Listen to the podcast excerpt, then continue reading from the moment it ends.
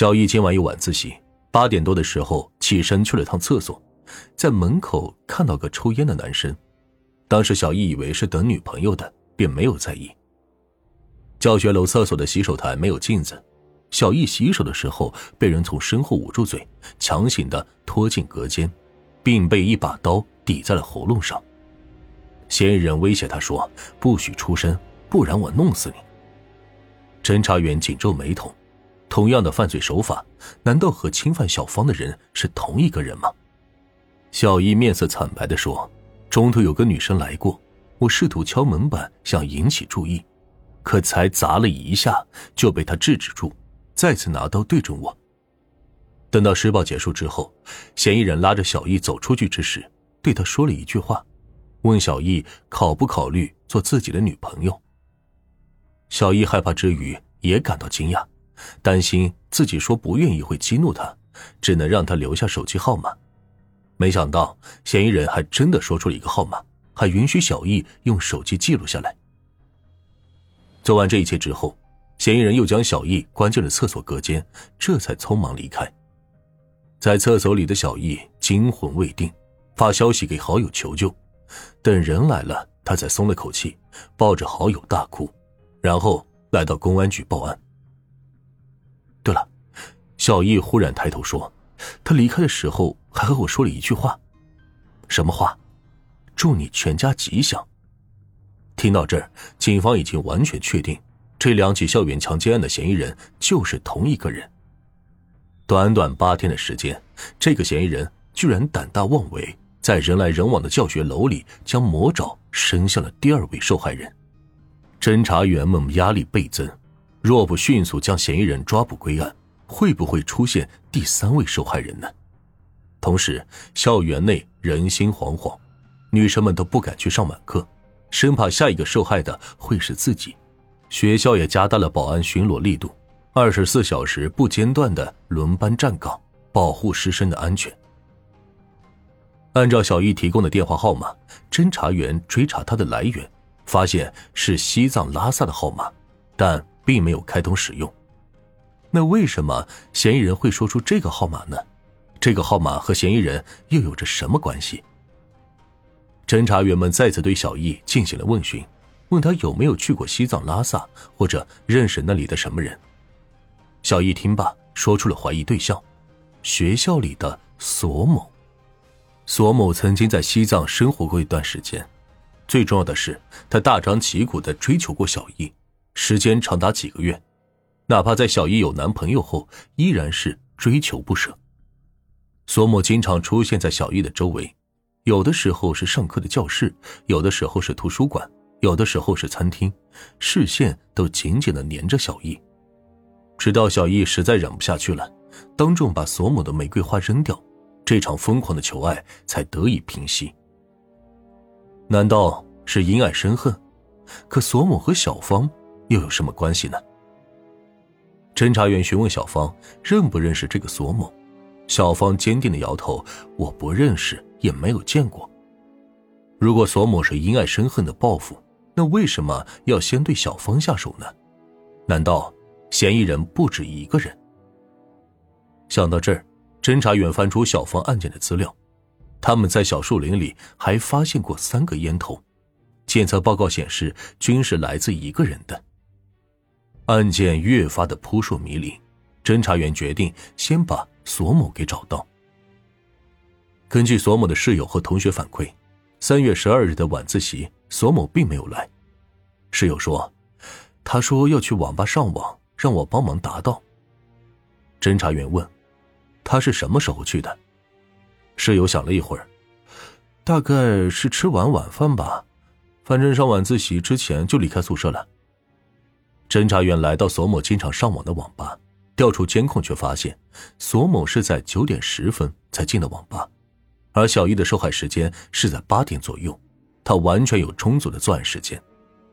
小易也觉得那晚见到的抽烟的男生就是索某，声音和身材。都有些像。事不宜迟，侦查员立刻将索某带到了审讯室，严厉的问：“三月十二日晚上你在哪儿？”索某愣了一下：“我在网吧呀。”你是几点去的网吧？大概是七点多吧。索某一头雾水的继续看向他们，是发生什么事了吗？侦查员挑起眉，拿出索某进网吧的监控截图，加重语气再问了一遍。索某明显慌了，结结巴巴说不出话，好一会儿才喊着说，自己真的去了网吧，没有去别的地方，只是路上停住脚步和他妈通了个电话，这才导致进网吧的时间往后了。侦查员调出索某的通话记录，发现案发时他确实在打电话，索某的嫌疑排除。就这样，案件再次进入瓶颈。侦查员将所有的线索重新整合，发现嫌疑人十分清楚学校的构造和学生的作息时间，又有西藏拉萨的号码，那会不会是西藏地区来的人呢？侦查员将范围缩小。针对每一位外来务工人员和学校内的外省学生做了大量的信息排查，可是并没有可疑的人物出现。想到了之前三根烟头，侦查员把目光放到了学校外面卖烟的店铺和学校内外道路上，调取了大量的监控做排查，尤其是两起案件发生的前后一天，试图找出新的线索。终于，功夫不负有心人，经过几天的排查。有一名二十多岁、卷发的男人进入了侦查员的视线。他和嫌疑人差不多高，走路的时候动作比较大，和侦查员在小房案件中所看到的嫌疑人背影相似度很高。可遗憾的是，店里的监控只拍到了男人的侧脸。侦查员将这个侧脸画面截图做了清晰化处理。从男人身体特征来看，他很可能是学校内的学生。侦查员把照片拿去学校，让每个班的班导来辨认。有一名班导看到照片之后，犹豫再三，说道：“他很像是班上的扎某。”警方和学校商量之后，决定弄一个座谈会，让小芳和小易在窗外偷偷辨认。为了不引起扎某的警惕，学校多喊了些人一起参加。轮到扎某进去和侦查员谈话的时候，小芳和小易仔细的辨认。太普通了，那晚的人给我感觉很凶狠，他看着不像。小易却在扎某开口时紧蹙眉头的说：“啊，他的声音很像。”听到小易曾经和嫌疑人有过简短的正常沟通，侦查员把扎某带进了问询室。没想到扎某坐下之后一改镇定的本色，侦查员还没有开口，他就已经泣不成声的趴在桌子上哭。坐在桌前的两名侦查员互看一眼，心中有了百分之八十的把握：扎某估计就是这两起校园强奸案的嫌疑人。果不其然，扎某哭完之后，老实交代了所有的犯罪事实。他表示，自己经常躲在宿舍浏览黄色网站。三月四日傍晚，他看完之后受到了刺激，想要找个人发泄。扎某蹲在女生宿舍前的小树林寻找目标，等待晚自习后下手。他看到小芳是自己一个人走的，便起了歹心。完事之后去了校外的房子住。后来的几天，扎某见警察没有找上门，胆子就大了。见到小易之后，他看着没人来，于是快速进入女厕所实施犯罪。那个号码是他在家乡看中的手机号码，但没有买来用。至于“祝你吉祥”这句话，是他灵机一动故意说的，为的就是让人摸不着头脑，即便事发也能扰乱警方的视线。按照我国法律，强奸罪至少要判三到十年徒刑，强奸多人还会加重处罚。